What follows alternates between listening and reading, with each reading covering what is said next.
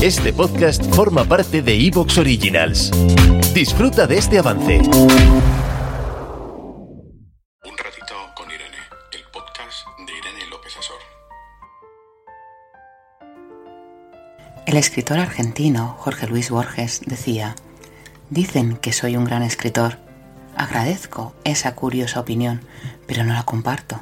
El día de mañana, algunos lúcidos la refutarán fácilmente y me tildarán de impostor o chapucero o de ambas cosas a la vez. Y es que Jorge Luis Borges no iba muy desencaminado en el tema que vamos a tratar hoy, que es el síndrome del impostor, cuando quizás no valoramos nuestros esfuerzos o no valoramos nuestra valía, cuando no nos creemos merecedores de un éxito, porque lo dejamos un poco, bueno, pues al azar, o bueno, pues tuve suerte, o bueno, es de todo menos de nuestro esfuerzo. El episodio de hoy vamos a ahondar sobre este síndrome que seguro que más de uno lo padece o lo ha padecido alguna vez en su vida.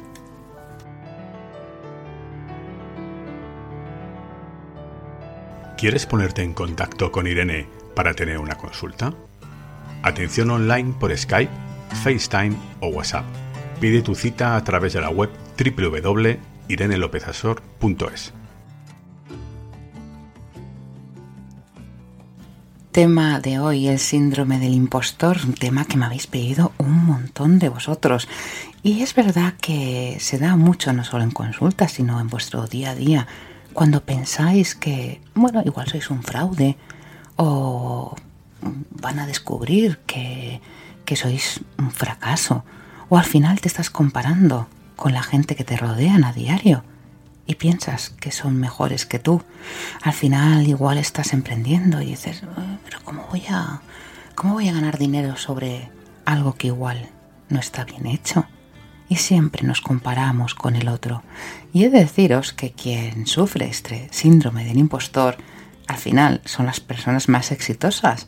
Y porque estas personas exitosas son las que se preocupan realmente de sus capacidades y sus cualidades.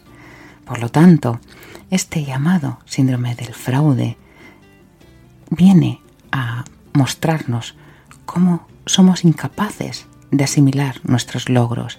Y esto es un problema, porque al final pues vamos a tender a minimizar y a subestimar este éxito que tanto nos ha costado o este éxito que nos ha llevado sacrificio, constancia, estudio, dedicación.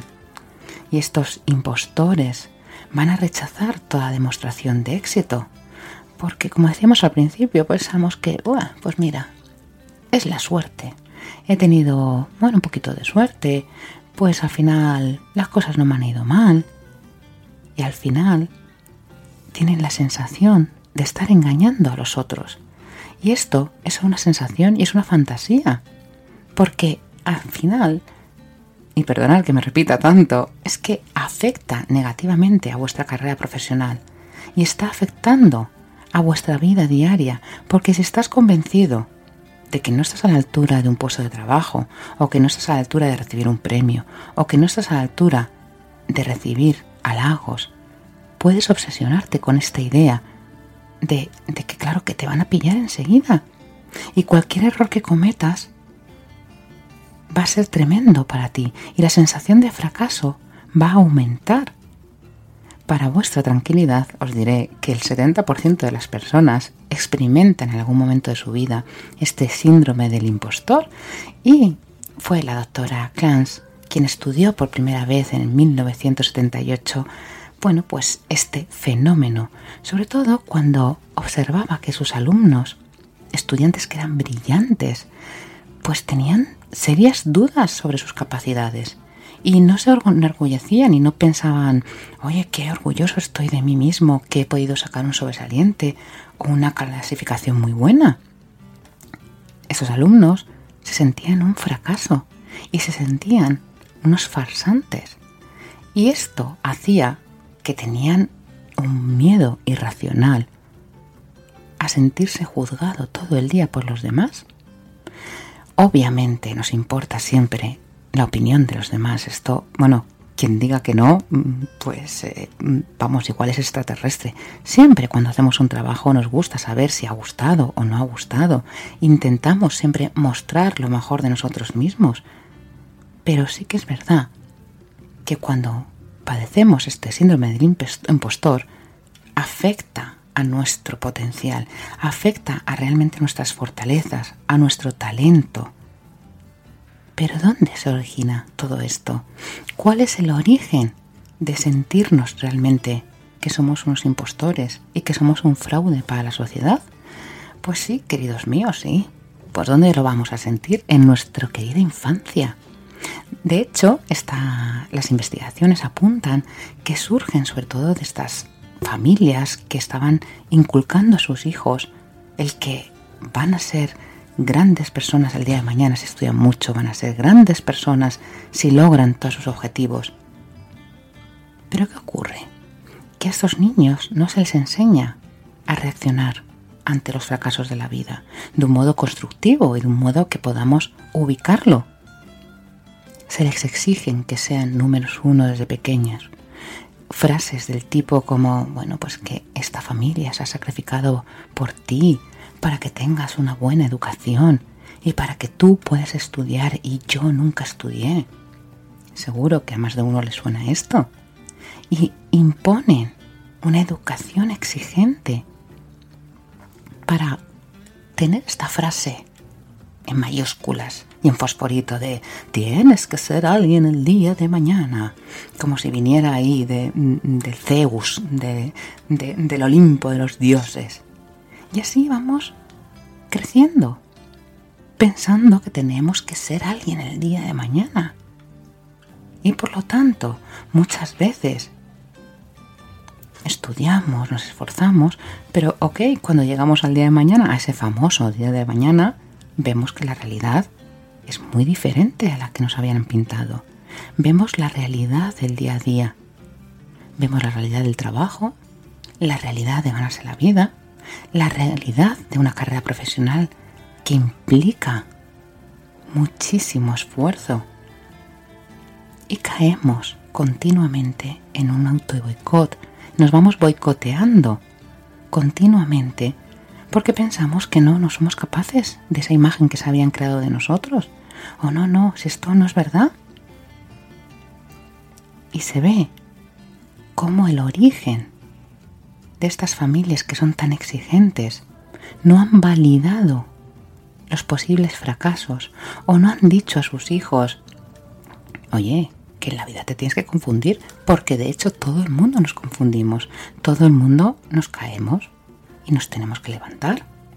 Sin embargo, cuando sufrimos este síndrome y nos caemos, sentimos que hemos defraudado a toda la familia, como si hubiéramos defraudado a todo nuestro árbol genealógico, o sea, no solo a nuestros padres. Y sentimos una presión social que va a generar mucha ansiedad. Y esta ansiedad va a bloquear, como os digo siempre, las funciones ejecutivas. Va a bloquear realmente nuestra percepción de la realidad y de tener una mirada amplia sobre lo que nos está ocurriendo y sobre esta amplitud de mirada que nos da nuestra propia valía, nuestras propias fortalezas. Preferimos estar en un pensamiento limitante que nos limita realmente a crecer, a dar la razón a nuestros padres, que claro, ¿cómo no voy a tener éxito? Pero es que igual el éxito es diferente para ti que para tus padres. El éxito es muy personal.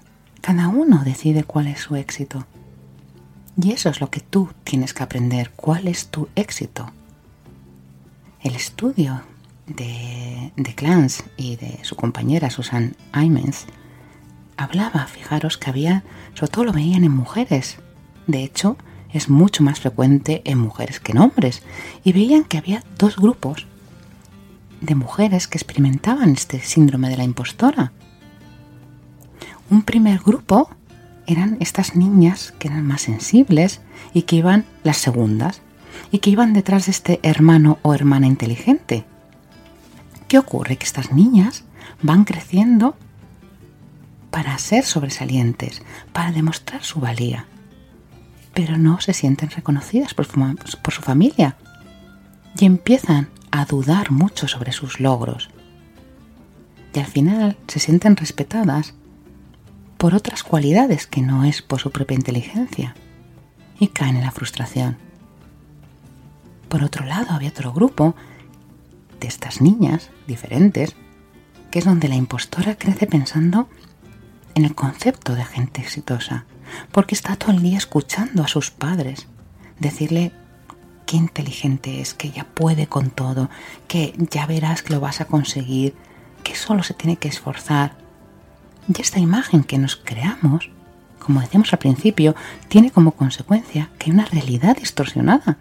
Cuando estas niñas luego van a la universidad y ven que se pegan la leche de su vida, niñas y niños, ¿eh? esto aquí meto a los dos, aunque este estudio se centraba más en mujeres, ¿Te está gustando lo que escuchas? Este podcast forma parte de Evox Originals y puedes escucharlo completo y gratis desde la aplicación de Evox.